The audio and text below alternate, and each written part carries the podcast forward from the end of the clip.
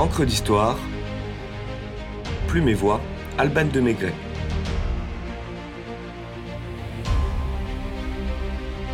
Bertha von Suttner, Amazone de la paix.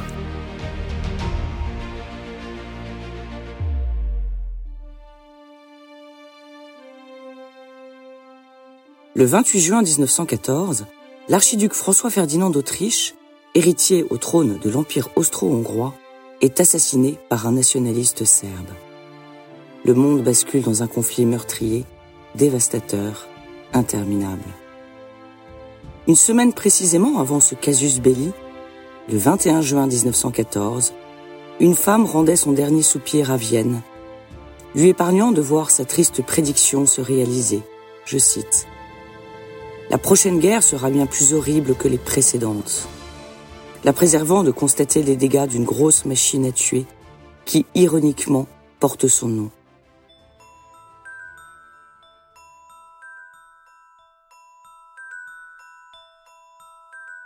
Bertha, comtesse Kinski de Chinitz-en-Tato, naît au palais Kinski, en plein cœur de la vieille ville de Prague, en 1843, alors que son officier de père vient de mourir. Sophie s'efforce d'offrir à sa fille l'éducation aristocratique qu'exige sa naissance grâce à la fortune que lui a laissée son mari. Bertha apprend donc plusieurs langues, s'initie à la musique, à la littérature, à la philosophie, aux sciences, aux arts, Pourtant, un peu boudée par les grandes familles de la noblesse pragoise, pour ses origines plus modestes que celles de son mari, la veuve décide de voyager. Ces pérégrinations sont l'occasion pour la jeune bohémienne de rencontrer une aristocratie cosmopolite et d'ouvrir ses yeux, si ce n'est sur l'internationalisme, au moins sur l'européanisme, et pour sa mère, celle de s'adonner à une nouvelle passion, le jeu. Jeu fatal pour l'héritage qui se dilapide trop vite. La famille, désormais installée à Vienne, va devoir travailler. Soucieuse d'assurer un avenir économiquement serein à sa fille, Sophie tente de la fiancer à plusieurs hommes fortunés, dont le prince Adolf Zusein Wittgenstein Hohenstein ou le baron Gustave de Hein-Geldern. Mais Bertha refuse de se faire acheter, répudie tous les candidats et affirme préférer gagner sa vie par elle-même. En 1873, elle entre comme gouvernante chez le baron Karl Suttner et assure l'éducation de ses quatre filles. C'est là qu'elle fait la connaissance d'un des fils de la maison, Arthur, de 7 ans son cadet. Les jeunes gens tombent amoureux au grand désespoir de leurs parents respectifs, pour qui la différence d'âge est impensable.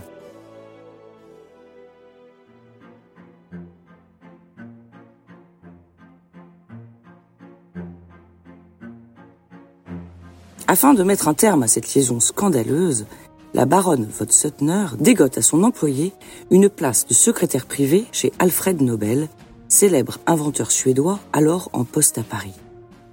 La collaboration est brève, puisque Nobel est rappelé en Suède par son roi, mais suffisante pour tisser une solide amitié entre ceux qui entretiendront une généreuse correspondance à laquelle seule la mort du savant en 1896 mettra fin, et publiée sous le titre chère baronne et amie, cher monsieur et ami. L'Autrichienne revient à Vienne et épouse secrètement son baron. Déshérité pour ce mariage vu comme honteux, le couple se retire dans le Caucase où il devient le spectateur de la guerre russo-turque de 1877. Afin de subvenir à leurs besoins, Arthur rédige des récits de voyage ou de guerre et Bertha des nouvelles sous un pseudonyme. Les œuvres du couple expatrié sont publiées avec succès dans les journaux autrichiens.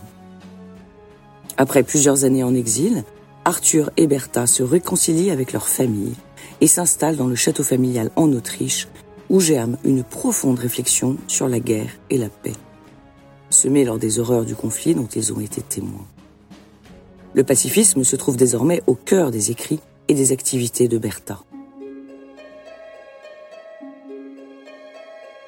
Elle entre en contact avec les mouvements pacifistes parisiens, puis en 1889, publie un livre à succès, Bas les armes, dans lequel elle fait l'apologie de la paix au travers d'un texte romancé très émouvant sur les cicatrices que provoquent les guerres dans les vies humaines.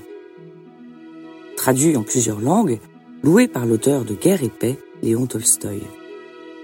Son roman offre un nom à la baronne. qui s'engage alors ouvertement pour le désarmement et l'unité européenne, seule voie possible pour défendre son cheval de bataille, la paix. Mais à la fin du XIXe siècle, la politique se conjugue au masculin. Aussi est-elle contrainte de faire appel à la ruse pour imposer sa personne sur la scène.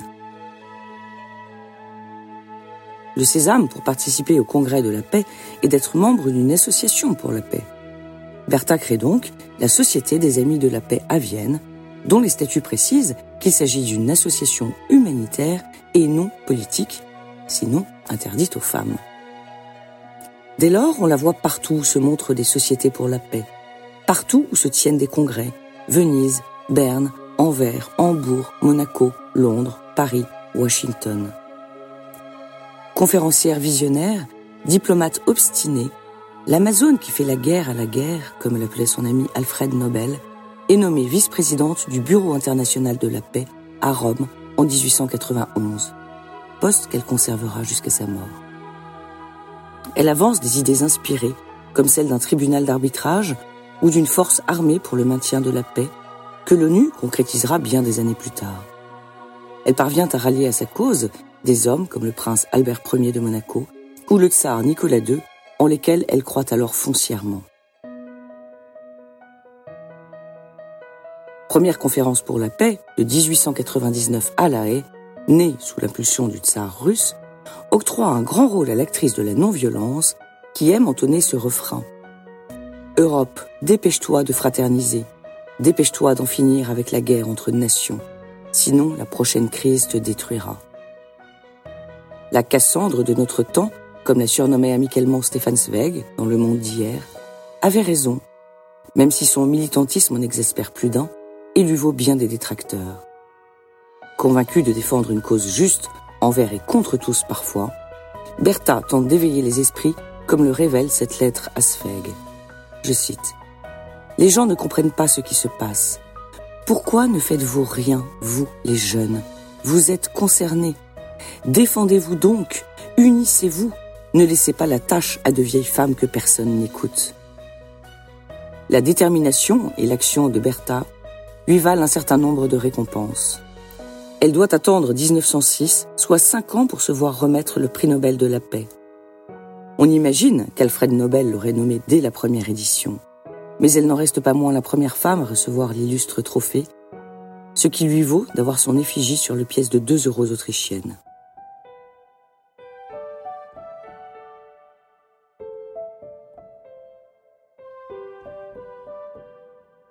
La correspondance avec Nobel laisse penser qu'elle a convaincu celui que certains appelaient le marchand de la mort, d'ajouter une récompense pour la paix à son testament.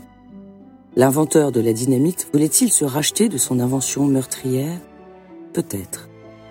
Quoi qu'il en soit, les millions légués par le scientifique devront bien servir à gratifier les lauréats des prix Nobel de littérature, de chimie, de physique, de médecine, ainsi que celui ou celle qui, je cite, aura agi le plus ou le mieux pour la fraternisation des peuples, l'abolition ou la réduction des armées permanentes, ainsi que pour la formation et la diffusion du Congrès de la paix.